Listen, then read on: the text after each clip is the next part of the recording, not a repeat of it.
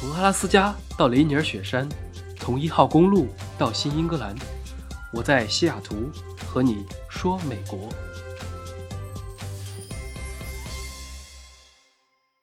Hello，大家好，今天是大年初一，国内的时间听到这期的时候应该是大年初二了，估计很多人正在走亲访友。我就先在这里祝大家新年快乐，拜个年，祝你们都牛气冲天，吃嘛嘛香，要啥有啥。这几天相信大家的年夜饭都很丰富。在美国呢，年夜饭一般怎么吃？难道是要吃披萨、汉堡、薯条、意面吗？今天就和大家来聊一聊我昨天晚上的吃饭经历。其实每年一到这个时候，都还是挺热闹的。美国的中国新年气氛还是不少。至少没有听说过哪里有抵制。像纽约的帝国大厦，连续第二十一年点亮中国红色。我去商场里面也能看到各种中国元素。奥特莱斯的门口还立了巨大的招行和建行信用卡的广告。去到超市里，各种年货，像稻香村啊、凤梨酥啊、饺子、汤圆，全部都有。一些中国城还有一些传统项目，虽然我觉得非常的尴尬，就是那些舞龙舞狮的。我去了趟日本超市，还看到了青岛啤酒摆成了一个很大的新年氛围的装扮，挂着中国结啊、灯笼啊什么的，很多红色。美国超市里面呢，一般跟中国新年没什么关系，但是 Costco 里面还是有一些元素的，因为上了一些中国特色食品，比如什么杨老头蛋黄酥啊、香肠糕点之类，还有一些港澳台的传统食品，所以整体而言还是挺热闹的。小城市或者华人比较少的地方，可能完全没什么；但华人比较多的区域，那简直是什么都有。上班也是，我直接给自己放了两天假，加上周末，就是一个四天的小长假。美国人基本都知道中国有农历新年，所以这两天很多中国人就请假了，美国人继续在那上班。他们也懂，就像圣诞节的时候他们请假，我们上班一样，一个道理。一些大 boss 还专门发了邮件庆祝农历新年，还不知道从哪里翻译了一句“新年快乐”的中文，复制粘贴了出来。总之，气氛还是有的。我们说回年夜饭，其实一般留学生群体年夜饭最常见的就是中国同学一起聚一大桌，因为春节的时候一般都还是春季学期，有期中考试，也没有放假，所以留学生一般是没有办法回去的。于是，同学朋友就聚在一起过年，大家来自天南地北的都有，有包饺子的，也有吃汤圆的，各路人马各显神通。在这些人群里面，总会有一个大厨，或者说每个人都露一手，做一个拿手菜。也可以去外面聚餐，如果不想麻烦，还可以就在家里直接煮个火锅，是最简单的。聊一聊天，看一看春晚，打打游戏，该有的味道还是有的。工作了之后。假期就比学生时代要灵活很多了，所以我其实每年春节都会回国三个星期，除了现在疫情这种特殊情况之外，所以我基本上都还是在国内过的年。那些不回去的人呢？我在西雅图的这些很多朋友也都关系很好，大家工作之后逐渐稳定了，于是每年春节都凑巧至少有一个人的父母过来玩，于是一般就会邀请大家去他们家吃年夜饭聚一聚。比如说，像前年是扬州的一个朋友，他爸妈来了，于是喊大家去聚餐，围坐了一大桌，吃的江苏菜，虽然没有扬州炒饭、文思豆腐，但是糖醋小排、松鼠桂鱼都是很好吃的。大家天南地北的聊聊天。去年呢，是一个东北朋友的父母来了，于是这场聚会主要就是东北菜，饺子包的非常的好，去吃饭的人要么带点酒，要么带点甜品或者一些小礼物。也算是其乐融融。今年疫情的原因，所有的父母都没来了，大家也都没有回去。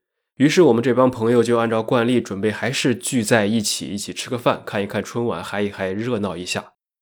所以今年怎么吃，这个星期就被提上了日程。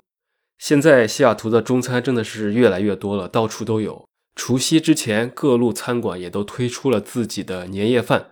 大家自然不太想去店里吃，于是这些店都推出了年夜饭的外卖或者打包服务，全部提前订好、做好、装好，到了时间你直接付钱拿走就行了，非常的方便。比如说，我附近的好多餐厅都推出了年夜饭套餐，我还纠结了很久，到底是订哪一个。比如说，某家川菜馆有一个我经常去的，叫做锦绣成都，年夜饭起了个名字是牛年鸿运餐，十个菜，包括藤椒鱼、香辣蟹、番茄牛腩、椒盐虾，然后豆花牛肉、野笋腊肉、荷塘月色、夫妻肺片，再加上一个猪肚鸡汤，就凑成了一桌菜。还有一家湖南菜餐厅叫洞庭春，他们推出的叫做牛气冲天宴，也是十个菜，例如剁椒鱼头、小炒黄牛肉、洞庭过江鱼、口味虾，还有红烧肉、红糖糍粑等等。我看到还有一个常去的东北餐厅，也提前打出了外卖的广告，什么小鸡炖蘑菇、五彩大拉皮、白菜豆腐粉条、五花肉，加上鱼头泡饼，还有配套的饺子。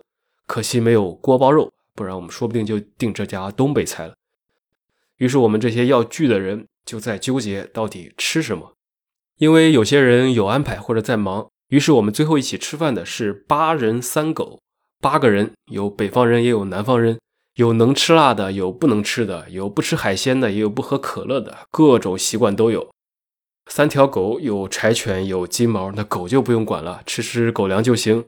最后经过一番斗争，我们这群人里面没有湖南人，于是我们就选择了湘菜，订了一个相对没有那么辣的套餐。接着就安排上了，边吃饭边看春晚，然后聊天、玩游戏、撸狗，算是一起跨了一个年。我们昨天晚上呢吃的是这么几个菜，大家可以看一看美国中餐的大概水平，跟国内比还是不太行。主菜呢叫做纵横四海。是一个超级海鲜锅，里面是螃蟹、虾、鱿鱼这一类的，做成了一锅。其实很一般，我觉得这个是所有菜里面最失败的一个。螃蟹太小，吃着麻烦。当然，如果是阿拉斯加帝王蟹，也不是这个价格了。下一个菜叫做金牌霸王肘，喜欢吃肉的人肯定喜欢啊！我吃了好几块，用来补充胶原蛋白啊，拯救我这张老脸。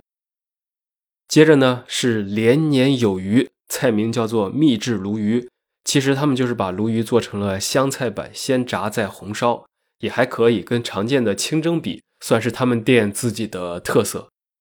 再下个菜三阳开泰，这些年夜饭还都专门起了这些有寓意的花里胡哨的名字，其实就是孜然羊肉，这个就没什么可说的了。我们继续走着，下一个菜是花开富贵，一打开里面是椒盐基围虾。不知道为什么取了这么一个土土的名字，可能是因为造型。虾被炸了之后，有点像开花了。这个菜是最受欢迎的，我觉得做的非常的好。接着呢，菜的名字是牛运相随，其实就是椒麻金钱肚牛肚的一种。说到这里，奇怪的冷知识又增加了，大家经常吃的牛的肚，但是可能很多人不清楚到底自己在吃的是什么部位。大家如果看过牛吃草啊，那是真的累，非常的累，不停的嚼啊嚼啊，反复吞进去。牛其实是有四个胃的，羊也一样，它们这些食草动物很多都是，每个胃还都不一样。第一个叫做瘤胃，就是肿瘤的瘤啊，因为表面有疙瘩状凸起，所以就起了这个比较有形容的词。口感比较韧，适合炒、煮、炖，一般被称为牛草肚。大家吃的像尖椒肚丝、爆炒牛肚，一般都是这个胃。